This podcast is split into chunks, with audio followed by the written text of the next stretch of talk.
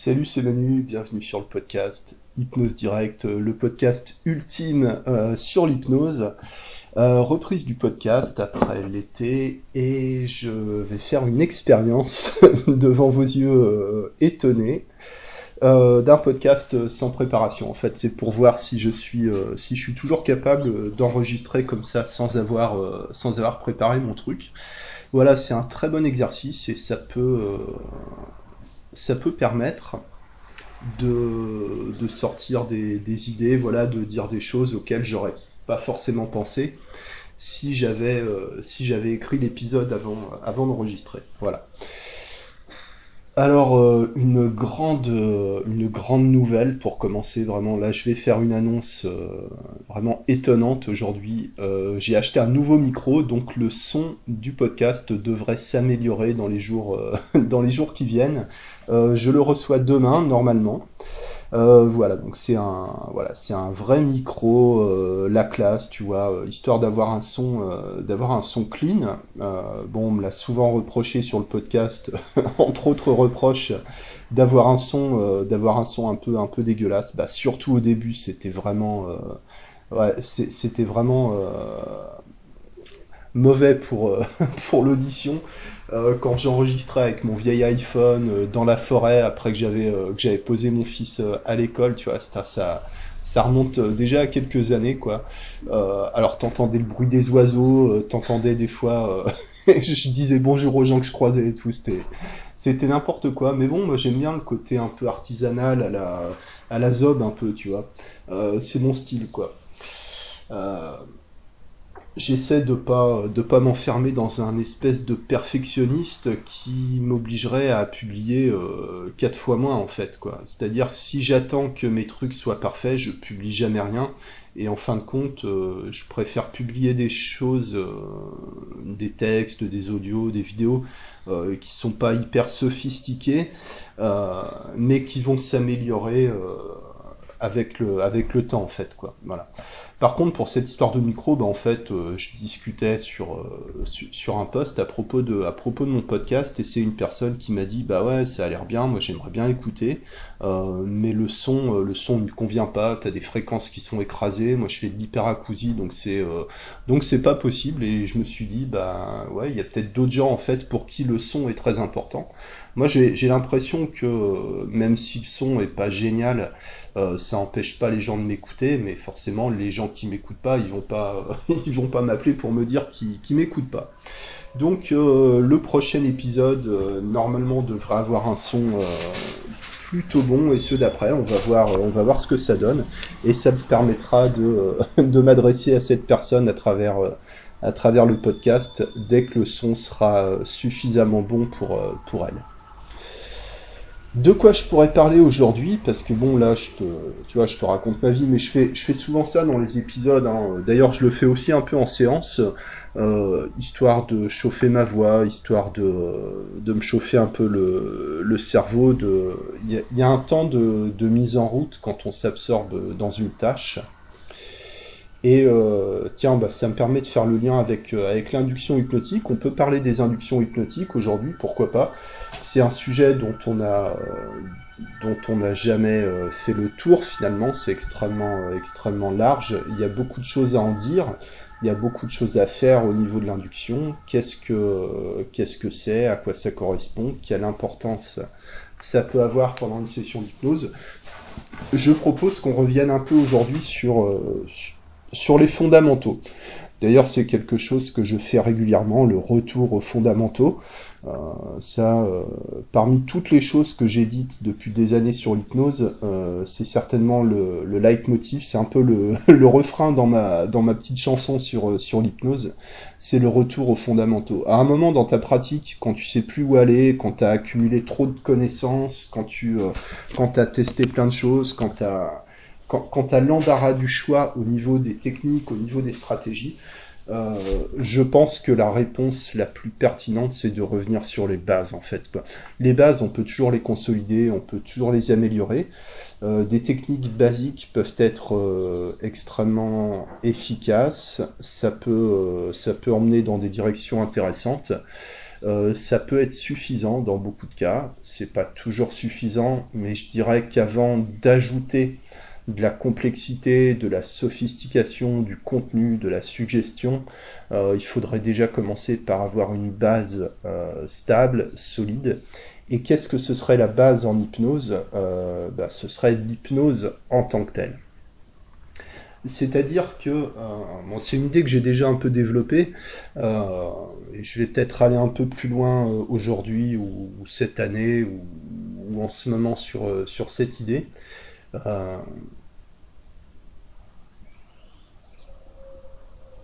Tout ce qui vient après l'induction hypnotique, c'est-à-dire une fois que la personne est en état d'hypnose, tout ce qui vient après, c'est-à-dire le contenu, ce qu'on appelle aussi le plateau thérapeutique, euh, c'est-à-dire les métaphores, les protocoles, les scripts, euh, les techniques, euh, bon, tout ça c'est un peu la même chose. Hein.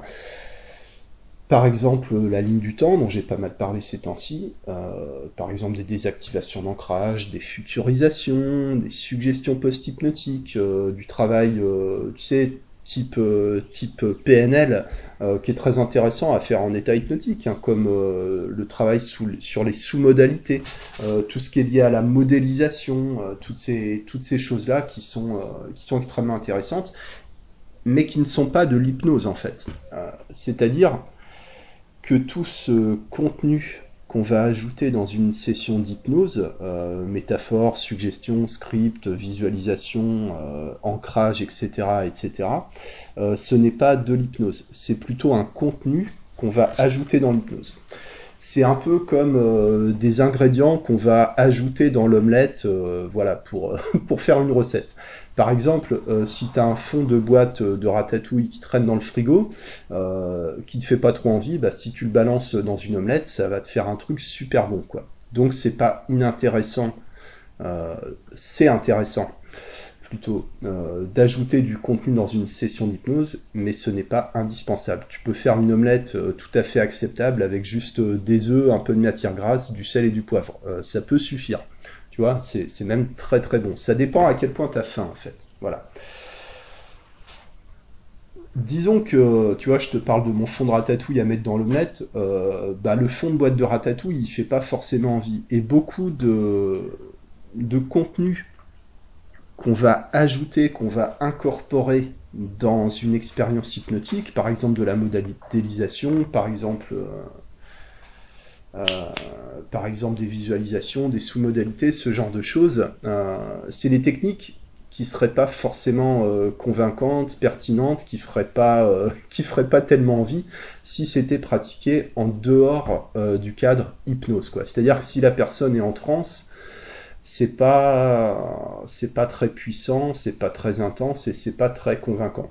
Après, ça dépend comment on le pratique, et je t'invite à en faire l'expérience, de pratiquer les techniques, par exemple ligne du temps, ces choses-là, euh, de les pratiquer sans passer par l'induction hypnotique, sans passer par le, par le principe d'état hypnotique, et de voir ce qui se passe, et ça peut donner des résultats tout à fait, euh, tout à fait acceptables.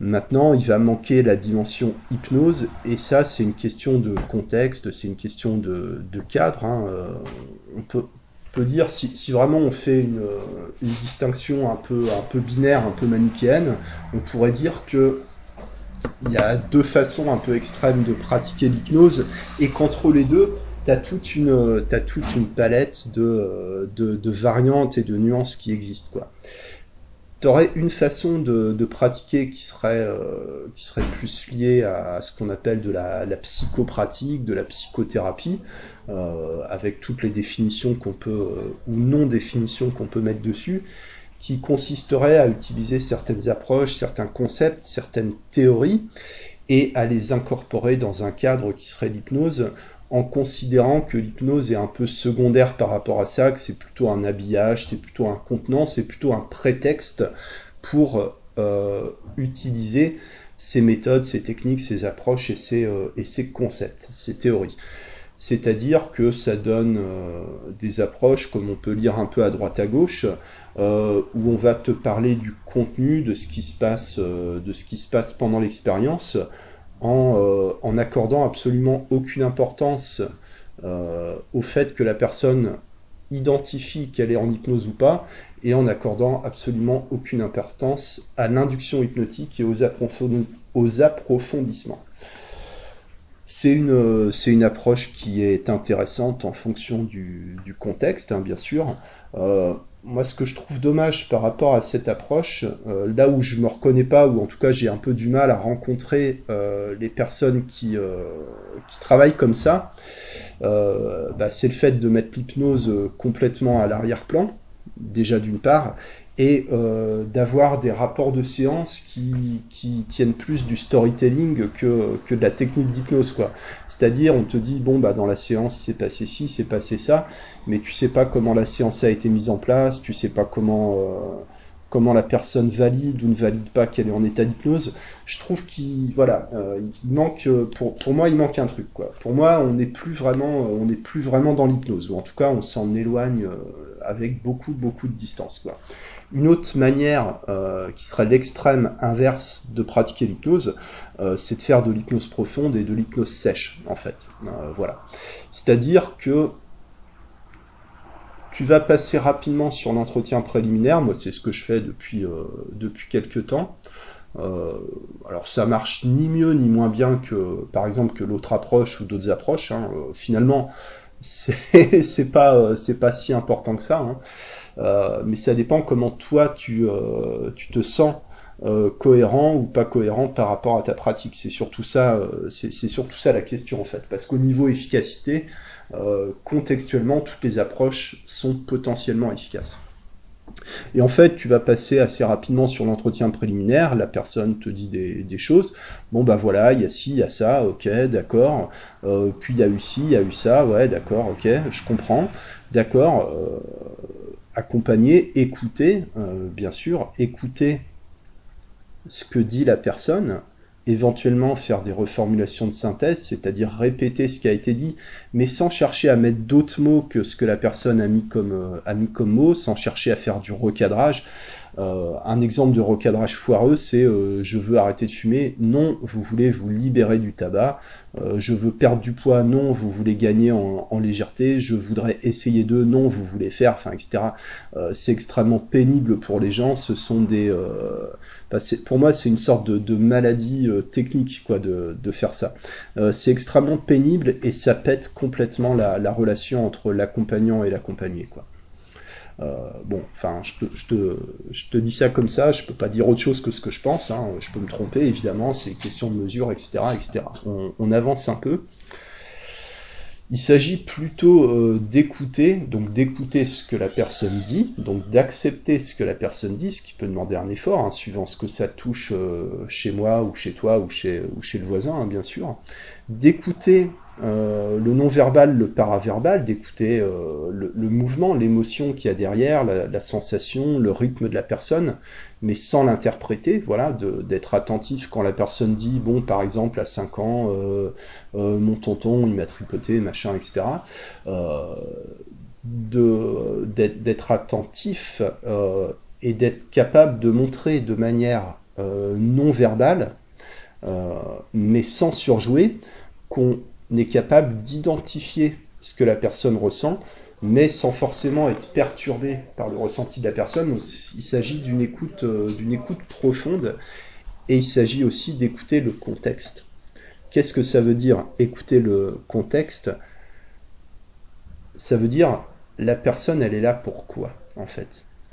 Est-ce que la personne, euh, elle cherche à se faire euh, psychanalyser, psychologiser. Est-ce qu'elle a besoin de parler? Est-ce qu'elle a envie de parler? J'ai l'impression que pour la plupart, les gens ont besoin de parler, ont besoin de vider leur sac, ont surtout besoin d'être écoutés, euh, mais sans qu'on leur euh, fasse du recadrage, sans qu'on leur donne des suggestions par rapport à ce qu'ils disent, simplement qu'on accueille ce qu'ils disent et qu'on le reconnaisse, d'accord? Euh, est-ce que la personne a besoin d'interprétation, de suggestion, de diagnostic? Est-ce que la personne veut se faire euh, psychologiser? Est-ce que la personne a besoin qu'on l'aide à déterminer un objectif? Est-ce que la personne, euh, voilà, est-ce qu'il y a une notion d'engagement, de motivation, de performance? C'est pas forcément forcément le cas. Hier, j'avais une discussion où on, balançait un peu des trucs, euh, identité, bénéfices secondaires. Tout c'est tout le, tout le package en fait de la, de la PNL. Alors, il y a peut-être euh, une provenance avant la PNL, euh, mais pour moi, c'est surtout associé à la PNL. Les bénéfices secondaires, par exemple, le problème apporte un bénéfice.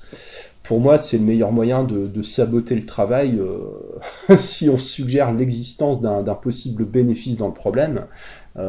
alors, on, peut le voir comme ça aussi. Hein. Euh, le fait de fumer, ça me permet de m'intégrer à un groupe. Je supporte pas quand il y a des soirées et que les gens sortent et que moi je reste à l'intérieur parce que je fume plus. Euh, bon, ok, euh, d'accord. Maintenant, je dirais un peu de la même manière que en addiction, par exemple, dans le domaine des addictions, la personne va se sevrer et ensuite, tu as d'autres problèmes qui vont apparaître suite au sevrage. Euh, en fait, c'est expérimental. Le changement est expérimental. On crée le changement, on vit le changement, la personne vit le changement, et après, euh, on voit ce qui se passe et on gère les problèmes qui apparaissent les uns après les autres. Mais si tu suggères en amont que tel ou tel problème vont apparaître, bah, tu as des chances qu'ils apparaissent parce que tu les as suggérés. Euh, voilà pourquoi toutes les, histoires de toutes les théories en fait, pour moi, ne s'appliquent pas à la pratique de l'hypnose dans le sens hypnose sèche.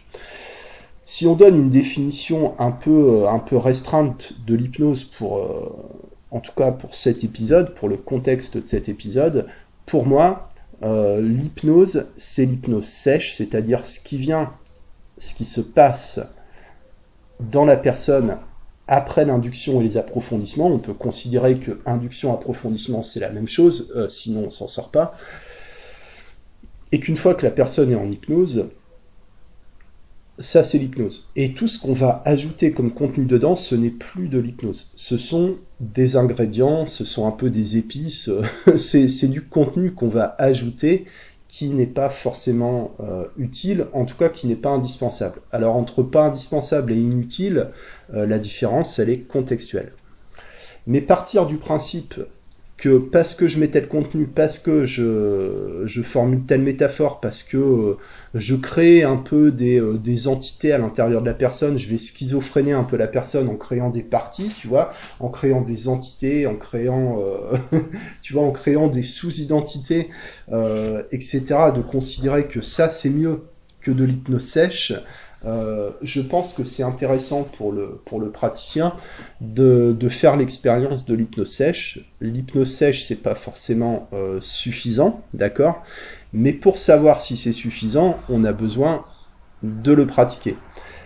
On peut dire aussi que pour savoir ou pour se faire une idée, euh, si le contenu qu'on ajoute pendant une expérience hypnotique, pour savoir si ce contenu de suggestions, de protocoles, etc., pour savoir si ce contenu est pertinent, s'il est utile, euh, bah, la démarche, c'est de l'enlever, c'est de l'éliminer, et de voir si ça change quelque chose au niveau des résultats. Je dirais que c'est intéressant en première ou deuxième séance, disons, après que la personne ait pris un peu contact avec euh, l'hypnose et qu'elle ait, euh, qu'elle ait passé, disons, la phase de la première séance où la personne est un peu dans l'analyse, dans l'observation, dans la réserve, une première séance, c'est jamais très profond en termes de, profondeur. C'est ouais, profond en termes de profondeur. Euh, ça va souvent pas aussi loin euh, en, termes de ressenti, d'immersion euh, qu'une deuxième, une troisième ou une quatrième séance. Tu vois, tu vois ce que je veux dire. Et ça peut être intéressant de partir sur l'hypnose, de faire de l'hypnose sèche, quitte à passer 20 euh, minutes, une demi-heure sur l'induction et les approfondissements, pourquoi pas de faire de la de l'anti-suggestion ou de la non-suggestion ou de la pseudo-suggestion, euh, c'est-à-dire du non spécifique. Il va se passer, euh, il va se passer des choses. il y a des choses qui sont en travail à l'arrière-plan etc. Euh, vous êtes à l'écoute de vos besoins, vous pouvez prendre conscience du corps, de ce qui se passe à l'intérieur, etc. C'est-à-dire un discours complètement vide de sens, euh, complètement, euh, tu, vois, complètement creux, qui est un peu comme un bruit de fond, un peu comme une musique avec des, tu sais, un peu de la musique de variété où bon, tu as du texte mais qui veut absolument rien dire. et c'est pas le et c'est pas le but que ça veut dire quelque chose quoi un peu comme si tu t'endors en, écoutant la radio et de temps en temps tu peux capter une idée qui, t'intéresse ça te réveille un peu puis après tu repars dans la somnolence tu vois. En tout cas de faire l'expérience de produire euh, un état hypnotique qui soit profond, qui soit peut-être intense, qui soit stable, qui soit étrange par rapport à, l'état ordinaire euh, de, veille de la personne, en tout cas qui soit suffisamment différent de l'état ordinaire de, conscience pour que le sujet puisse identifier l'expérience comme étant effectivement une expérience hypnotique. Et à partir de là, quand la personne est vraiment en hypnose, alors après on peut lui demander, voilà, comment vous vous sentez Est-ce que pour vous ça ressemble à de l'hypnose? Est-ce que ça correspond à, à ce que vous euh, à ce que vous vous représentez comme euh, comme étant de l'hypnose Puis si la personne te dit non, tu peux demander, ok, de quoi vous avez besoin Qu'est-ce qui vous manque pour que ce soit de l'hypnose par exemple, la personne peut dire, bah, il me manque euh, ça, je sais pas, j'ai l'impression que je suis encore trop lucide, etc. tu peux accompagner en disant, bah alors, je vous invite à simplement euh, garder l'idée, à vous intéresser à l'idée de non-lucidité, comment ça peut se mettre en place, à quoi ça peut correspondre pour vous. Et moi, je vais rester silencieux pendant deux minutes, trois minutes, cinq minutes, et puis après, euh, et puis après on, en, on en reparle et on voit ce qui, euh, ce qui se passe. Quoi. Alors la, notion de proposer quelque chose et de voir ce qui se passe, j'ai l'impression que ça dérange, que ça dérange un peu les gens quand je dis ça, euh, mon, ma, formulation que la nature de l'hypnose est expérimentale. L'hypnose, c'est pas autre chose que de l'expérimentation. Euh, mais c'est pas différent pour quoi que ce soit. Quand tu fais un massage, euh, tu pétris euh, par exemple les trapèzes de la personne, tu commences ton mouvement et tu vois ce qui se passe en fait, et tu t'adaptes. Si ça fait mal, bah, soit tu passes sur une autre zone, soit tu, soit tu mets moins de pression, soit au contraire tu vas encore plus fort pour pour, pour entrer dans la tension, pour, pour dénouer, par exemple. Hein. Quand un médecin prescrit un médicament, bah, il prescrit le médicament, mais il n'est pas certain des résultats. Tu as une prévisibilité qui est relative, tu as des probabilités, mais tu pas plus que des probabilités, en fait. quoi. et c'est pareil pour... quand tu parles avec les gens, bah, suivant, tu dis bonjour, je sais pas, à la, à la boulangère, tu, tu sais pas comment elle va te répondre, en fait. C'est toujours expérimental t'as jamais de certitude par rapport au résultat de ce que tu vas produire en fait. Et c'est particulièrement vrai pour l'hypnose où quand tu vas proposer une suggestion, quand tu vas proposer une consigne euh, pour une induction par exemple, tu, tu sais pas ce que ça va donner. C'est toujours expérimental.